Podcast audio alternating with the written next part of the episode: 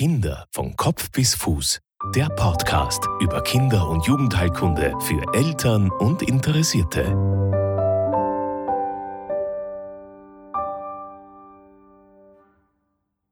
Also mein Name ist Melise Haslinger und ich bin leidenschaftliche Kinderärztin. Äh, ich habe meine Ausbildung am AKH Wien und auch im St. Anna Kinderspital äh, absolviert und ähm, da war schon immer so, dass man auch die, also gerade diese Elterngespräche und auch das rundherum, also man muss sagen, ja, man kann ja quasi in der Schulmedizin sich also sehr auf die, einfach auf den Körper fokussieren, aber auch das rundherum, äh, Patientenaufklärung, Elternaufklärung, gerade auch im Bereich der Kinderonkologie ist ja so, dass da auch wirklich sehr, sehr viele Gespräche bedarf und man sehr, sehr verbunden ist mit den Familien und mit den Kindern, äh, was natürlich äh, beiden Seiten also eine große Bereicherung ist. Also es ist jetzt schon auch so, dass, dass da einfach ja auch viel von den Familien zurückkommt, immer mal sehr ein großes Anliegen war oder auch ist.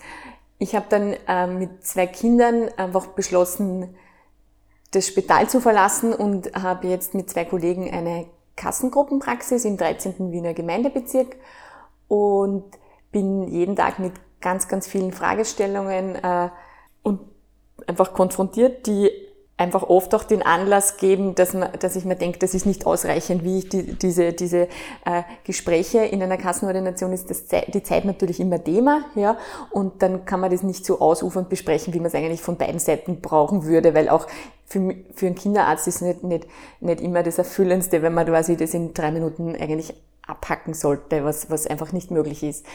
Das war mit ein Grund, warum ich mir gedacht habe, ich will diesen Podcast machen, der wirklich sehr, sehr viele Themenbereiche der Kinder- und Jugendheilkunde und da geht es jetzt nicht nur um Krankheiten, sondern auch um Themen der Kindergesundheit und auch Präventivmaßnahmen. Das ist halt schon auch in der Kinderheilkunde ein großes Steckenpferd, dass wir einfach mit unserem Reden und Wirken viel viel äh, Probleme einfach hintanhalten können oder eben verhindern können, also Prophylaxe bzw. Präventivmaßnahmen zu den, den Familien oder auch dir oder halt äh, den interessierten Personen näher zu bringen. Es ist schon so, dass, dass man heutzutage einfach in, in sozialen Medien und auch im Internet immer alles äh, googeln kann. Was ich schon gemerkt habe, dass viele Eltern halt sehr, sehr viel googeln, ja, äh, und dann einfach viel ungefilterte Informationen auf die Familien einbrast, äh, die man einfach dann sehr schlecht filtern kann, ja, und dann einfach nicht mehr weiß, was, was ist normal, was ist nicht normal oft fehlt halt dann auch der, Hinterhalt, der, der, der Rückhalt in der, in der Familie, dass man sagt, da gibt es eine Oma, die vielleicht sagt, das ist eh alles normal. Und das möchte ich einfach mit diesem Podcast eine Möglichkeit geben, dass viele Fragen vielleicht schon im Vorfeld, bevor es auftauchen und dir und deinen Kindern Sorgen bereiten, dass man die vielleicht schon im Vorfeld einmal gehört hat und was, äh, so, so kann eine, eine Lösung sein. Der Podcast soll eben eine zuverlässige und auch kompetente, evidenzbasierte Quelle darstellen äh, und ja, nun zur ersten Folge.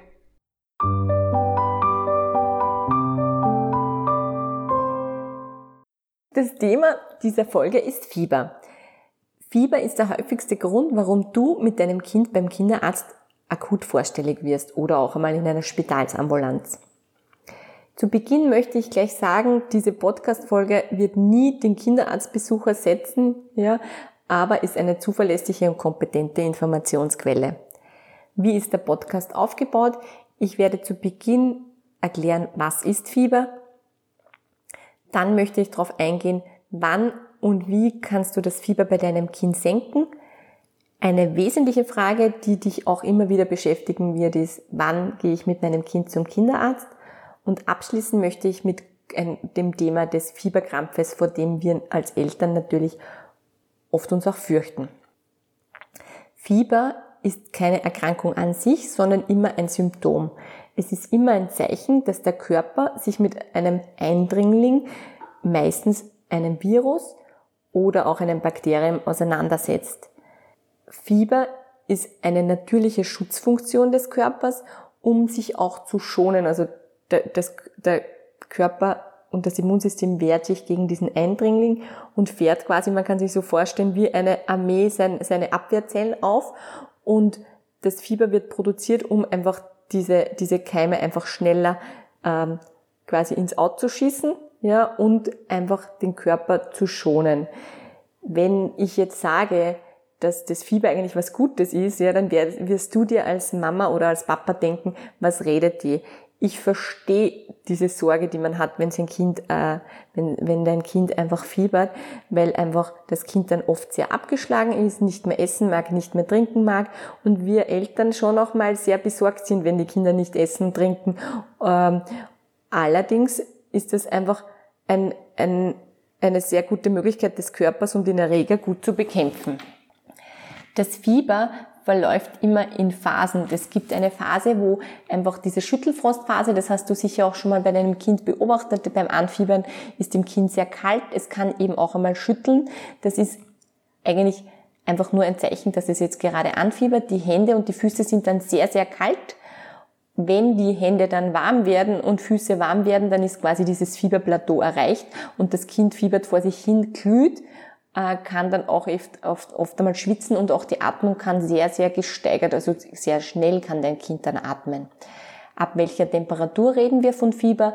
Bei Säuglingen, insbesondere Neugeborenen und Säuglingen bis drei Monaten, äh, ist es so, dass die, dass die 38 Grad äh, Körpertemperatur wir von Fieber reden. Da ist es optimal, wenn wir das Baby über den Popo messen. Über drei Monaten reden wir ab 38,5 Grad von Fieber. Da ist allerdings die Messmethode nicht mehr so wesentlich, weil einfach das Fieber eher diese grobe Orientierung ist und das Kind mehr im Gesamten äh, beurteilt gehört im Fieber.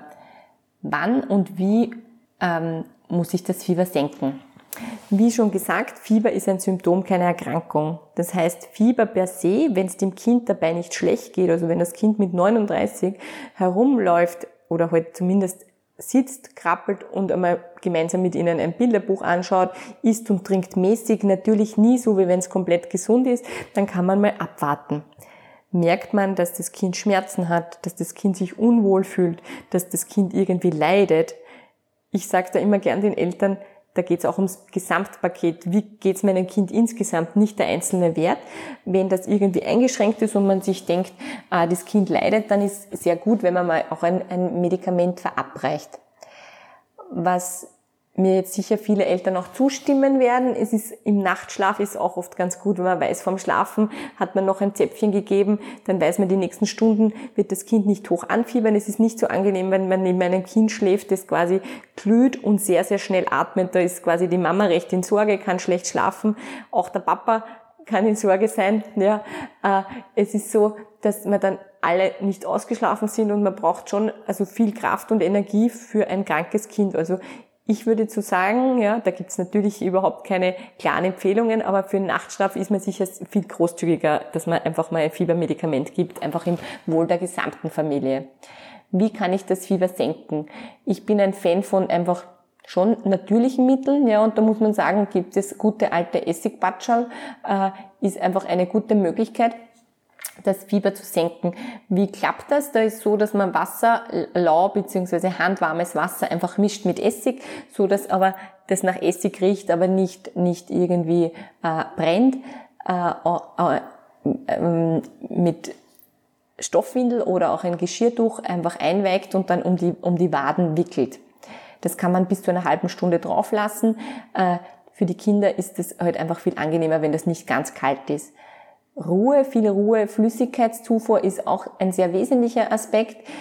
Da sind wir wieder mal, das Kind ist einfach ruhiger und schläft mehr, wenn wir eben zurückhaltender sind mit dem Fiebermedikament, ja, was halt natürlich dann äh, das Kind sich einfach auch sicher rascher erholen kann, wenn wir quasi wieder gleich immer sofort ein Zäpfchen geben, ja, dann rennt das Kind und das wird jedes, jede Mama, jede Papa, der es mal erlebt hat, äh, bestätigen herum, läuft dann herum wie so ein kleines Duracell-Maxal und schont sich halt gar nicht. Also es, es ist immer so, dass oft ein gutes Abwägen und Beobachten immer, immer sinnvoll ist.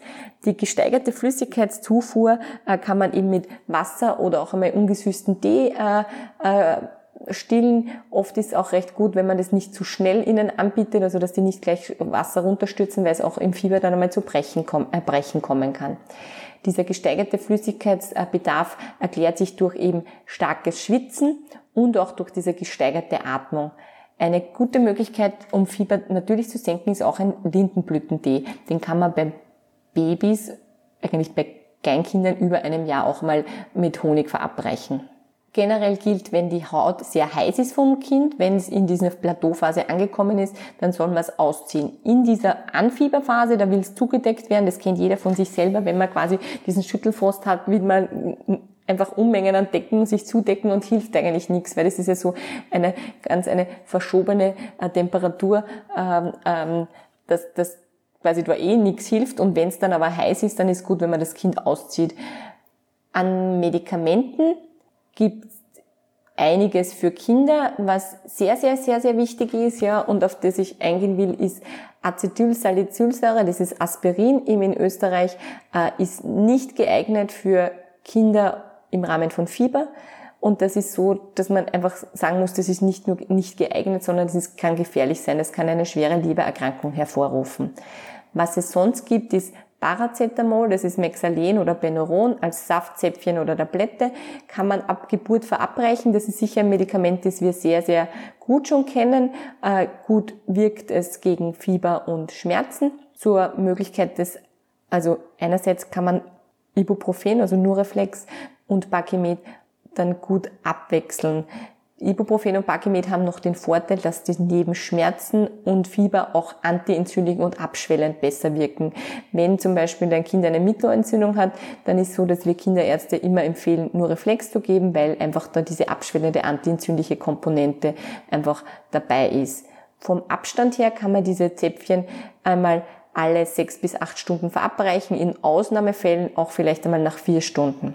Wenn du bei diesen Fragen irgendwie unsicher bist, ist es natürlich immer gut, wenn du deinen Kinderarzt kontaktierst. Einer meiner Herzensthemen ist immer, braucht jeder Infekt ein Antibiotikum. Es ist halt schon noch sehr in unseren Köpfen verankert, dass Fieber heißt, das Kind braucht ein Antibiotikum. Es ist so, dass der Großteil der Infekte, insbesondere im Kleinkindesalter, einfach ein Virusinfekt ist. Also 80 bis 90 Prozent sind hervorgerufen durch verschiedenste Viren. Diese Viren können wir üblicherweise als Kinderarzt im Rahmen der Vorstellung auch nicht feststellen. Also wir können im Blutbild zum Beispiel schon sehen, Virusinfekt versus bakterielle Infektion. Ganz, ganz oft. In manchen Fällen können wir es nicht, ja. Aber wir können nicht feststellen, welcher Virus das ist. Es gibt natürlich Viren, die äh, an, unterschiedliche Begleitsymptome machen. Äh, für uns ist nicht wesentlich, dass man eben diesen Virus, wie, wie der Virus heißt, sondern für uns ist wichtig, dass man diesen Virus nur symptomatisch behandelt. Äh, trotzdem bekommen viele Kinder beim Kinderarzt sehr rasch ein Antibiotikum. Man muss sagen, im Klinikalltag, insbesondere auch im Spital, hat der Patient nur sehr, sehr wenig Zeit beim Arzt. Der Arzt kennt oft die Familie und auch den Patienten nicht. Die Kinder werden sehr rasch vorstellig, sprich sehr rasch nach Fieberbeginn. Da gibt's noch keine eindeutigen Symptome, sprich zum Beispiel Belege auf den Mandeln oder rotes Ohr oder Bläschen auf der Mundschleimhaut. Das liegt alles oft noch nicht vor und dann reagiert der Arzt so, sehr besorgt natürlich auch und gibt halt schnell dem Kind ein Antibiotikum. Äh, Im Umkehrschluss glauben denn die Eltern natürlich, der Arzt hat das verordnet, jedes Kind braucht ein Antibiotikum, wenn es fiebert diese viralen Infekte äh, klingen meist nach, also das Fieber bei viralen Infekten klingt meist nach zwei bis drei Tagen wieder ab. Wann muss ich mit meinem Kind im Rahmen von Fieber zum Kinderarzt? Wie schon erwähnt, unter drei Monaten sind wir immer in sehr große Sorge. Das äh, wird erklärt dadurch, dass die Kinder in dem Alter oft bakterielle Infekte haben, auch Harnwegsinfekte oder auch einmal eine Blutvergiftung. Das kann auch mit Keimen vom Geburtskanal noch zusammenhängen, muss man immer unverzüglich zum Arzt. Generell gilt, umso jünger das Kind, immer schneller natürlich zum Kinderarzt, auch mit vier, fünf Monaten. Wenn man in große Sorge ist, muss man beim Kinderarzt vorstellig werden.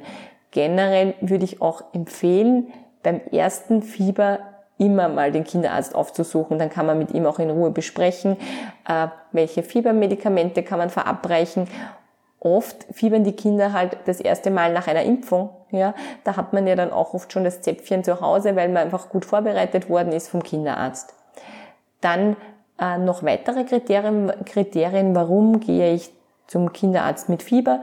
Wenn das, der dritte Fiebertag anbricht, ist auch gut, wenn einem Kind den sonst gut geht, also sprich isst und trinkt äh, und, und sonst nicht wirklich Symptome hat, äh, soll man beim Kinderarzt vorstellig werden. Und dann gibt es noch so, wir nennen das Red Flag, so Alarmzeichen, wo man einfach wirklich gleich zum Kinderarzt muss. Ist das Bewusstsein von deinem Baby oder von deinem Kind einfach beeinträchtigt? Reagiert das Kind komplett anders als sonst? Ist es einfach so viel weinerliche, schreit es schrill und du machst dir wirklich viele Sorgen, dann musst du gleich zum Kinderarzt. Äh, hat das Baby starke Kopf, also das Baby oder das Kind starke Kopfschmerzen oder man glaubt zumindest, es hat starke Schmerzen und das ist nicht besser nach Gabe von einem, von einem Schmerzmedikament oder halt eben Schmerz-Fiebermedikament, dann musst du auch gleich vorstellig werden im Rahmen von Nackensteifigkeit und wiederholten Erbrechen. Das Kind darf natürlich im Rahmen von Fieber nach einer Nahrungsaufnahme, nach einem Trinken, nach Trinken oder nach einem Fiebermedikament, viele Kinder spucken auch nach einem Nureflexsaft, einmal erbrechen, tritt das wiederholt auf, dann musst du mit deinem Kind zum Kinderarzt. Im Rahmen von Ausschlägen, insbesondere auch ein Ausschlag, von dem auch wir uns Kinderärzte fürchten, das sind Einblutungen in der Haut, die nennen wir Bedächchen, das kann ein Zeichen von einer lebensbedrohlichen Erkrankung sein. Da gibt es diesen Wasserglastest, ja, wo man quasi auf diesen Ausschlag äh, einfach ein Glas draufdrücken kann und wenn das nicht verschwindet, dann nennen wir das nicht wegdrückbar und dieser Ausschlag muss sofort äh, von einem, einem, einem Kinderarzt gesehen werden. Was noch ein Thema ist, ist Atemnot. Wenn die Kinder recht, recht hoch fiebern, dann atmen sie sehr schnell und das wirkt für, für uns Eltern ja, und das muss ich auch sagen, das betrifft mich auch, wenn mein Kind fiebert, ja, eigentlich sehr bedrohlich, weil der atmet schon sehr, sehr schnell und man denkt sich, puh, äh, haben die jetzt zum Beispiel eine Lungenentzündung oder eine Bronchitis. Wenn dieses wenn, wenn man quasi dann das Fieber mal einmal mit einem Zäpfchen behandelt und das Kind atmet wieder viel entspannter, dann kann man sich äh, getrost einmal zurücklehnen und weiß, man ist auf der sicheren Seite, hält diese Atemnot an, ist irgendwas auffällig, äh, hustet das Kind viel, dann muss man zum Kinderarzt. Generell äh, muss ich sagen, und das gebe ich auch immer den Eltern mit äh, in der Ordination, wenn man so vom Gefühl her, von seinem Bauchgefühl, von seinem mütterlichen oder auch väterlichen Instinkt her sich denkt, man, man hat so große Sorgen, das Kind ist jetzt einfach so anders als sonst, dann ist das immer, immer ein Grund, warum man äh, einfach sich untersuchen, sein, sein Baby oder sein Kind untersuchen lässt. Und aber noch ergänzend, wenn dein Baby nach dem Fieber eigentlich wieder das alte Baby ist, ja, was immer, ist immer gut ist, wenn es älter ist oder wenn dein Kleinkind schon älter ist, dann kann man das ja wirklich ganz gut beurteilen, wenn das dreijährige Kind auf einmal nach dem Zäpfchen eben wieder herumhüpft auf die Couch rauf, runter und, äh, und schon wieder viel Energie hat, dann kann man auch getrost zuwarten. Abschließen möchte ich noch mit dem Thema des Fieberkrampfes. Äh, jede jede Mama, jeder Papa, der das schon erlebt hat bei seinem Kind, kann mir zustimmen, dass das sehr, sehr bedrohlich ausschaut und sehr viel, eigentlich sehr angsteinflößend ist. Es ist beim Fieberkrampf, kommt es aufgrund von eben diesen erhöhten Temperatur, also den Temperaturanstiegs als auch äh, dann wirklich zu dem Fieber wird diese Krampfschwelle herabgesetzt und es kommt zu einem generalisierten tonisch-klonischen Krampfgeschehen, das eben, man kann sich vorstellen, das Kind verdreht die Augen und bewegt sehr äh, rasch die Extremitäten. Es quasi ist nicht kontaktierbar. Was man beachten muss als Eltern ist, dass sich das Kind nicht verletzt, also nicht in die Zunge beißt, nicht irgendwo äh, zu Sturz kommt und sich verletzt. Das heißt, am besten in, am Boden liegt und den Notruf absetzt. Es ist so, dass ähm, ganz, ganz oft dieses Fieberkrampfgeschehen nicht passiert im hohen Fieber, sondern beim Anfiebern, wo es einfach wirklich noch man gar nicht wahrgenommen hat, dass das Kind vielleicht krank ist deswegen kann man da auch oft im Vorfeld eigentlich nichts prophylaktisch machen. Erst dann in der Folge, wenn das Kind das schon mal gehabt hat, dann ist die Empfehlung einfach ganz klar, dass man sehr frühzeitig Fiebermedikamente gibt und auch als Eltern wird man ausgestattet mit einem Krampfmedikament, wenn der Fieberkrampf länger als zwei Minuten dauert. Was ich schon noch einmal sagen will, ist, dass nochmal diese Körpertemperatur, also wenn, wenn man über 40 Grad Fieber hat, wenn es am Thermometer anzeigt, dann ist schon so, dass die Eltern oft dann noch, noch einmal einen Ticken verunsicherter sind. Ja, und die Kinder, die zum Fieberkrampf neigen, die krampfen meist schon viel vorher. Also es heißt jetzt nicht, weil der Thermometer über 40 anzeigt, dass das jetzt heißt Fieberkrampf. Der Fieberkrampf hat eine sehr hohe familiäre Belastung, also äh, genetische Belastung. Das heißt, hast du als Kind Fieberkrampf gehabt, ist das Risiko für dein Kind einfach auch deutlich erhöht. Alles im Allen muss man sagen, ist trotzdem sind Fieberkrämpfe eigentlich harmlos, selbstlimitierend und auch, es ist auch die Prognose sehr günstig. Also das wächst sich auch ja dann bis ins Schulalter Gott sei Dank aus. Ähm, genau. Abschließend bleibt nur noch, dass ich sagen wollte, eben diese, diese Podcast-Folge, dass die nie den Kinderarztbesucher setzt. Und ich hoffe, dass ich mit dieser Folge dir äh, einige Fragen und Unsicherheiten nehmen konnte. Und ich freue mich aufs nächste Mal.